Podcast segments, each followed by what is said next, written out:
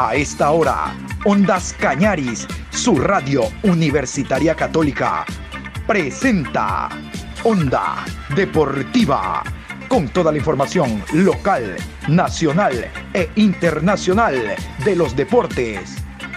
Comenzamos.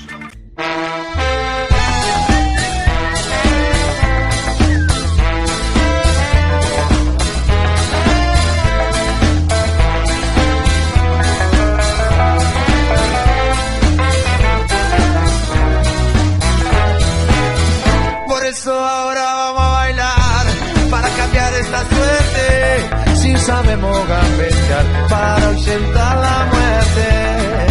Vamos a bailar para cambiar esta suerte. Si sabemos gambetear para ausentar la muerte. Hola, ¿qué tal Juan Pablo? ¿Cómo está usted? Buenas tardes. Aquí estamos en el último programa de la semana de Onda Deportiva a través de Ondas Cañaris. Les cuento, hoy estamos 2 de septiembre, programa 1033 a lo largo del día, a 79 días de Qatar. 79. ¿Qué te parece, Cholito? Hoy arranca la Liga Pro Chris Emeleg enfrentará al Kumbaya en el estadio George Capel. Me cuenta, aunque usted no lo crea, que ya está vendido más de medio boletaje para el partido de esta noche. El Emelec goza de una muy buena hinchada actuando de local, más aún cuando viene de golear al equipo de 9 de octubre. Pero vamos con la fecha, tres partidos con presencia de Bar, Barcelona, Aucas, ¿se acuerdan que yo leí un boletín aquí que decía que el City cada vez que juegue de local va a pedir bar? Bueno, actúa de local ante 9 de octubre y habrá bar. Mejor con el repaso de los árbitros y horarios. Fecha número 9. Viernes 2 de septiembre, 19 horas, Ciudad de Guayaquil, Estadio Banco del Pacífico Capuel. Club Sport Emelec recibe a Cumbayá Fútbol Club. Juez central, Juan Carlos Andrade. Asistente 1, Andrés Tola. Asistente 2, Juan Cruz. Cuarto árbitro, Kevin Pazmiño. Asesor de árbitros, Franklin Loor. Sábado 3 de septiembre, 14 horas, Estadio ASA, Banco del Austro, en la ciudad de Cuenca. Club Deportivo Cuenca versus Club Independiente del Valle. Árbitro central, Augusto Aragón. Asistente 1, Juan Aguiar. Asistente 2, Mónica Amboya.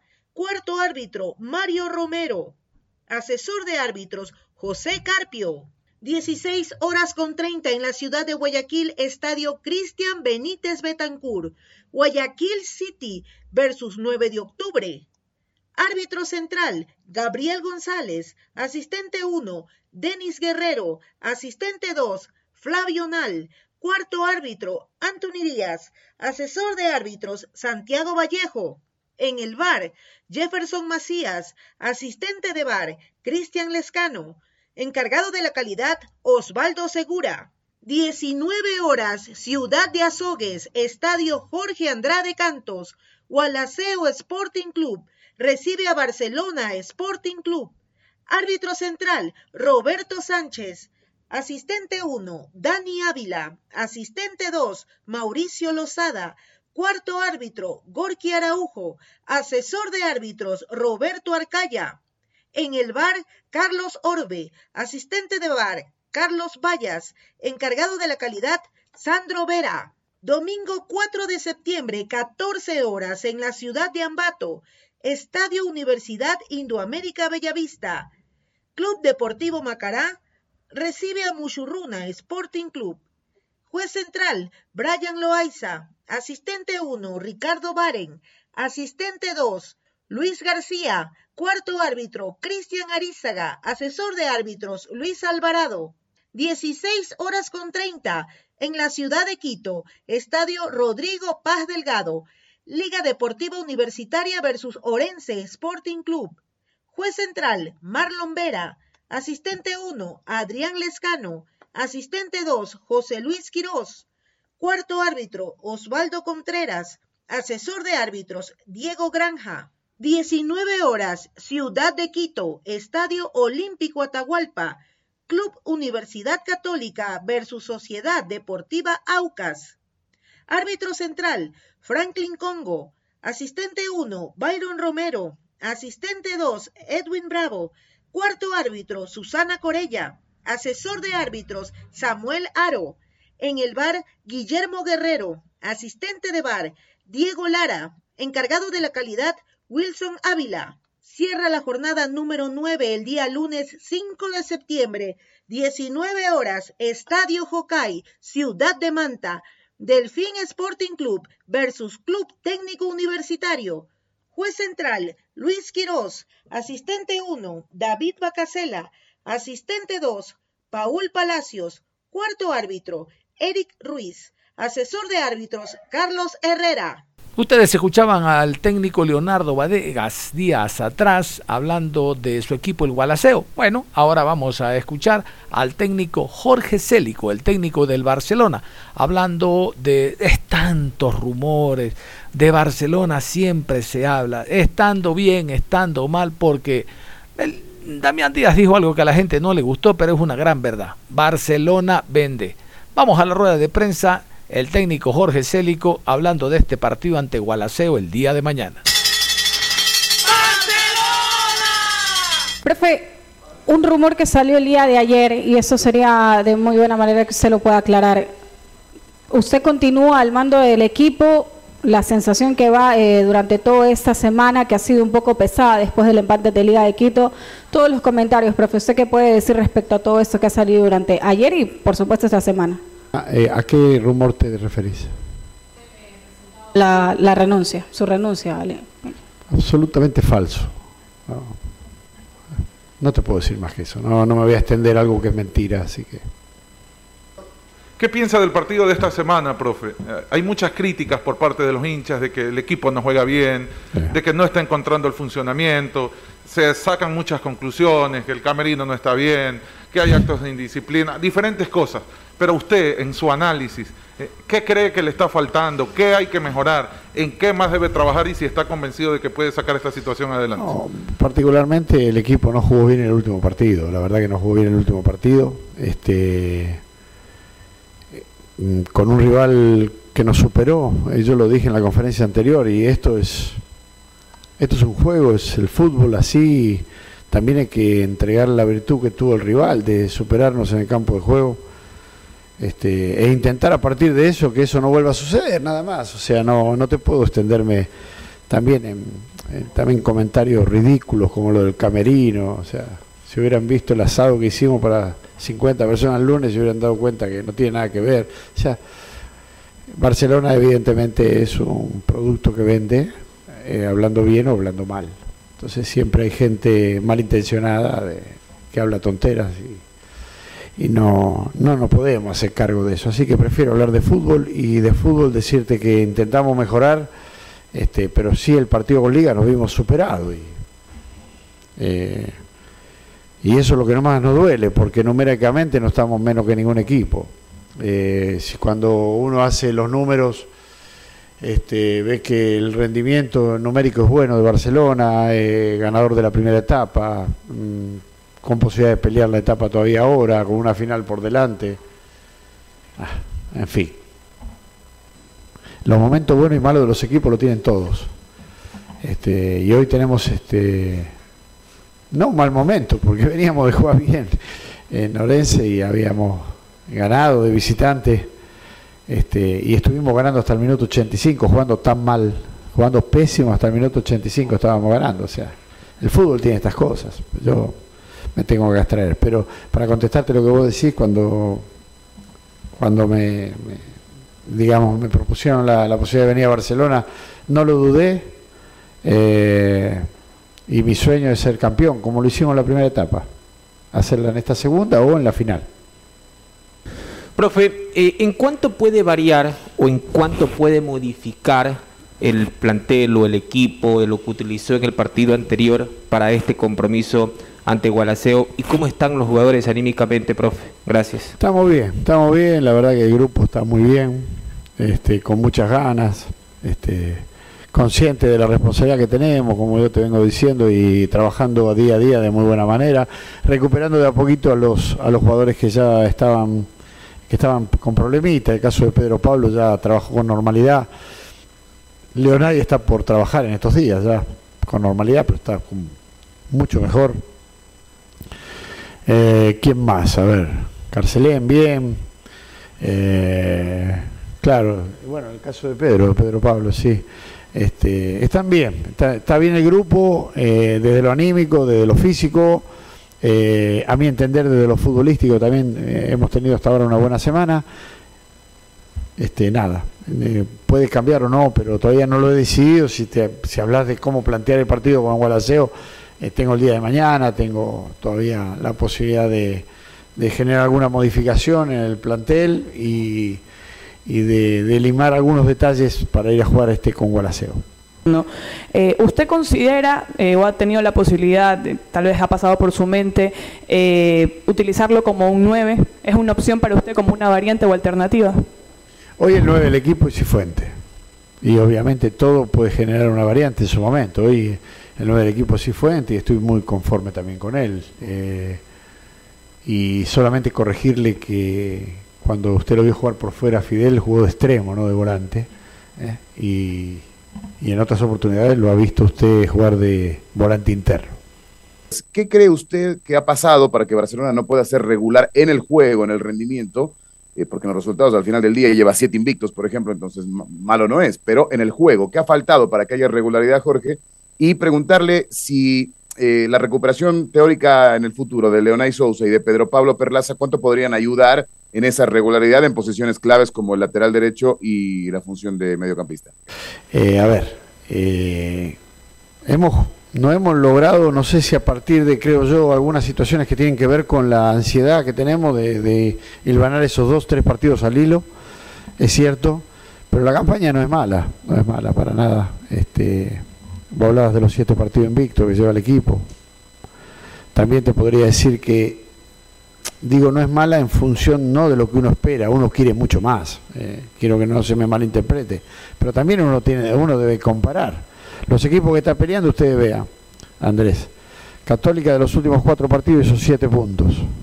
Auca de los últimos cuatro partidos hizo siete, ocho puntos. En Liga de Quito igual, de los últimos cuatro partidos ocho puntos. Y Barcelona hizo ocho puntos también. O sea, yo cuando trazo un paralelo con los equipos que pelean veo una, una bastante igualdad que quizás tenga que ver con la irregularidad. Ahora, desde el juego nadie está conforme. Y lo que ha sucedido es que el análisis que uno hace debe partir del juego debe partir del juego. Uno debe superar al rival a partir del juego, en todos sus aspectos. Eh, si eso no sucede, las cosas no salen bien, no se consiguen resultados. Y eso es lo que estamos intentando buscar. Fundamentalmente mejorar ese juego para que colectivamente el equipo gane. Este, sé que en el fútbol queda siempre la última imagen y la última imagen fue mala, fue mala. El, el partido que hicimos con Liga fue malo y vuelvo a repetir que nos superó Liga, pero también por su capacidad. Cuesta reconocerlo, pero hay que reconocerlo. Eh, yo no sé si es un detalle que también se resalta y se quiere complementar con eh, el marcaje de goles para poder eh, redondear eso bueno que está haciendo el equipo de no recibir muchos goles y de marcar los goles suficientes para ganar los partidos, profesor. Gracias. Sí, es cierto, también es uno de los equipos con la valla menos vencida, o sea, es un equipo, inclusive es el equipo Barcelona con mayor gol diferencia eh, en lo que va en, en la tabla acumulada, digamos. Son todos aspectos a corregir, este, digamos, a, resaltar, pero siempre corrigiendo lo que vos acabas de decir. Quizás nuestra efectividad en la llegada al gol no ha sido, no ha sido buena no hemos tenido tanta llegada, hemos disminuido. Yo hago un reporte siempre que tiene que ver con la cantidad de opciones que el equipo genera en un partido, porque yo tengo que evaluar eso. Después, imagínense que no me puedo meter y definir, ¿no? O sea, yo tengo que armar el contexto para que el equipo juegue de una determinada manera y lleguen varias oportunidades al arco rival. En esa situación hemos superado a todos los equipos, a casi todos, salvo Liga el otro día. Eh, durante el año hemos superado en cantidad de llegadas a todos los equipos. Eh, y faltó la eficacia. El otro día fue al revés. El otro día no es que no tuvimos eficacia nada más, sino que no generamos mucho, muchas jugadas ofensivas.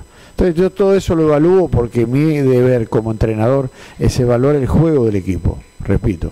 No hacer un análisis a partir del resultado, al calor del resultado. Esa es la, la, la, forma de ver que tengo. Eh, se ha hablado mucho en este último tiempo sobre todo el planteamiento de Jorge Célico en cancha. Incluso usted ya lo mencionaba el tema de Liga de Quito. ¿Considera que fue correcto jugar de contra con Cifuente y Díaz porque quizás no tienen la velocidad eh, que se necesitaba para este contexto del partido? Y además, ¿usted lo repetiría en tal caso, en otro compromiso? Es tu pregunta y entenderlo bien, ¿no? Este, termina siendo una pregunta direccionada para un novato. No lo tomes esa mal, ¿eh? ¿A vos te parece que si yo planteo un partido para contragolpear, yo voy a poner a Cifuente a Díaz? Contestame lo que te pregunto. Por, la velocidad que tienen estos dos jugadores actualmente, no. Ah, entonces yo no planteé para contragolpear el partido. El partido nos llevó a acercarnos más al arco propio y quedarnos lejos, Cifuentes, de Díaz y Díaz del resto.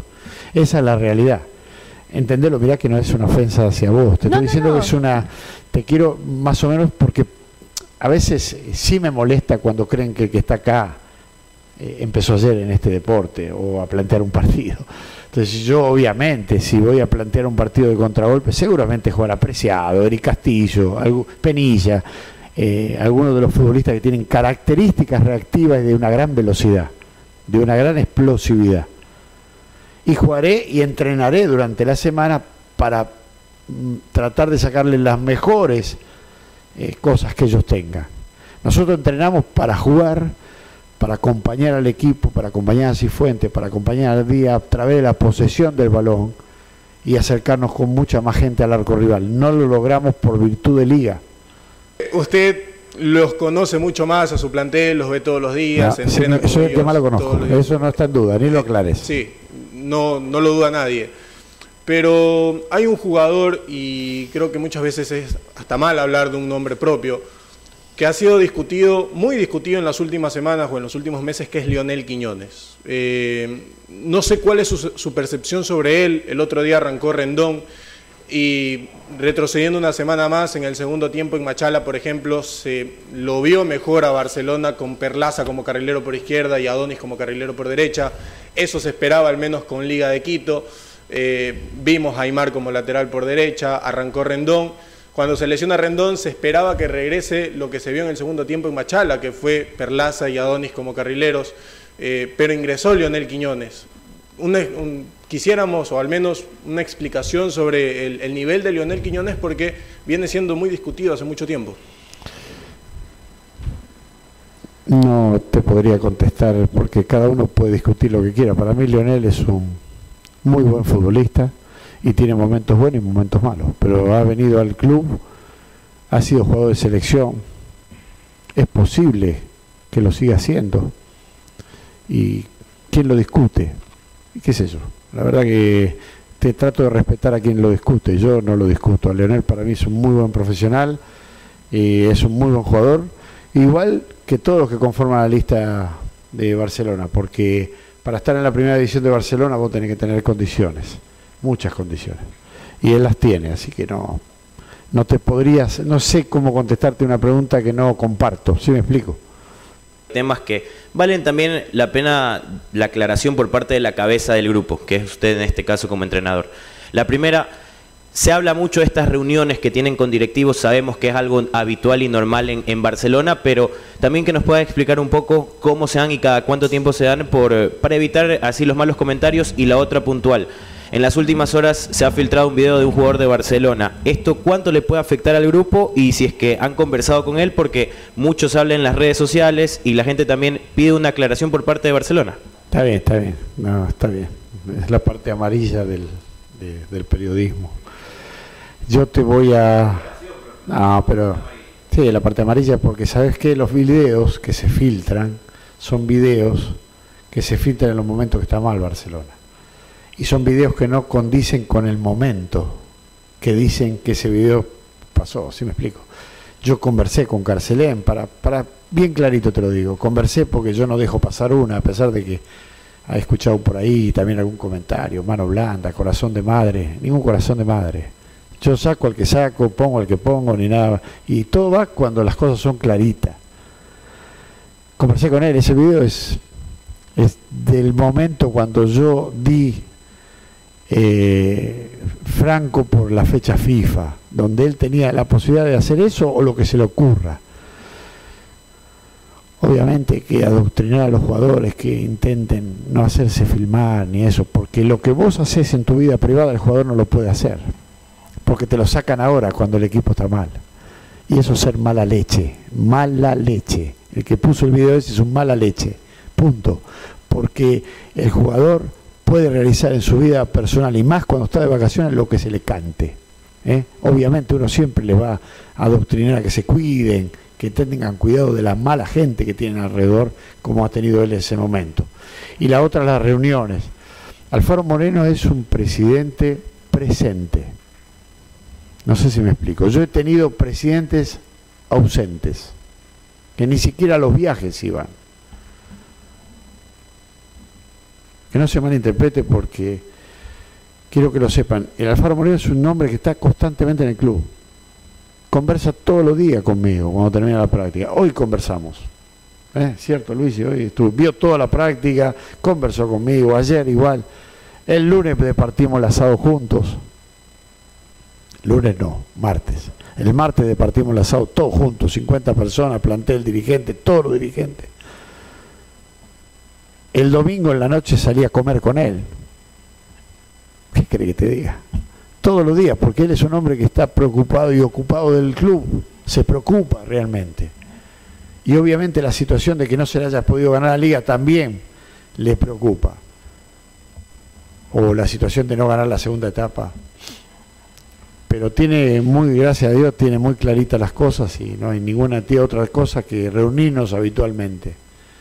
Eh, porque le gusta, porque es un hombre de fútbol y te digo, es un presidente, la verdad que no es por elogiar ni nada, porque no, yo no tengo que quedar bien con nadie, pero la verdad que está siempre, y para el entrenador, para el cuerpo técnico, es un respaldo muy grande que el presidente demuestre ocupación sobre su club, y él lo hace. ¿Está contestada? Dale. Profe, eh, Barcelona durante todo agosto solo recibió tres goles eh, en, todos los partidos que jugaron.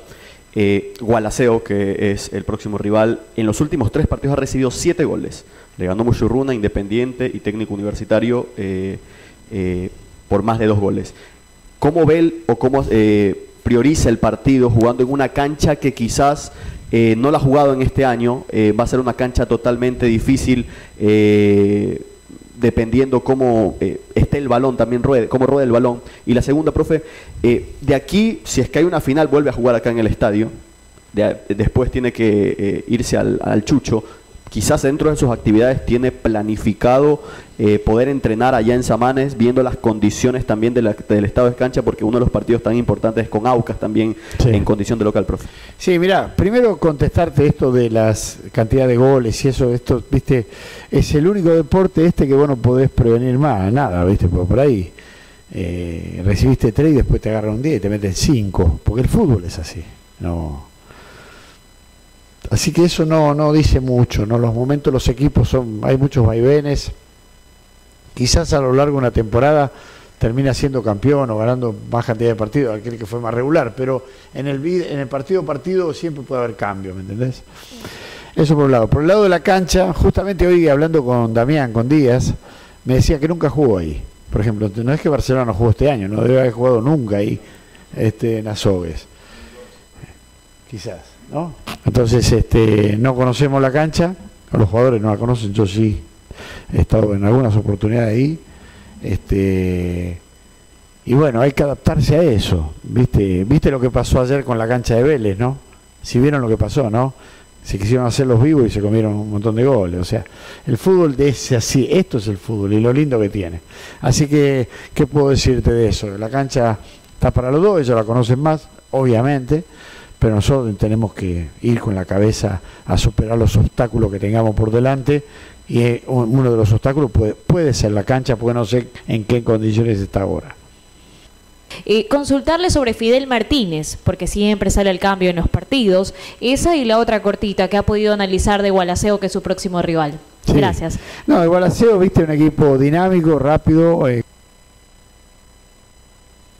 con muchas ganas. Este, la verdad que acá nos costó terriblemente, se jugaron todo ese día este, y nos ganó, nos ganó con el Monumental. Así que es un equipo que hay que respetar, respetar de cuidado, sé que no viene bien, tampoco nosotros venimos bien del último partido, así que va a ser un partido durísimo.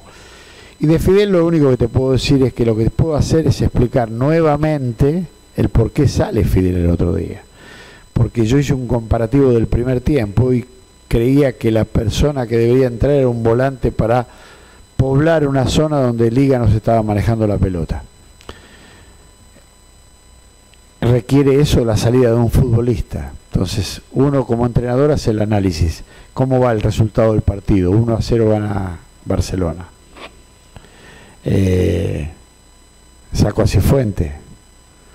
Saco a Díaz, que había hecho muy buen primer tiempo en el sentido del esfuerzo, las ganas. Quizás por ahí eh, Damián alguna, alguna pelota no tuvo la precisión que suele tener, pero se había esforzado de una manera increíble. Y Fidel había estado bien, pero debo decidir. Por eso salió en el último partido. Eso que quede bien claro. Y no sale del inicio, porque yo la falla del manejo de la pelota en la mitad de la cancha la vi durante el primer tiempo y no hice el cambio en el entretiempo, porque me parecía injusto también sacarlo. Pero después tuve que hacer un cambio y decidí por él. No, no hay ninguna otra cosa que no sea esa. Eh, Fidel está bien físicamente, está muy bien y eh, fisiológicamente, clínicamente está bien. No había ninguna situación que, que diera a entender que él saliera del, del campo de juego.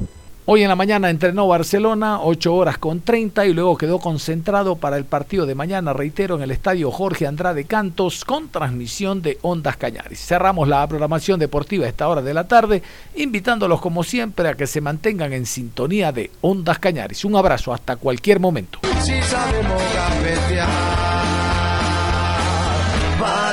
para la muerte.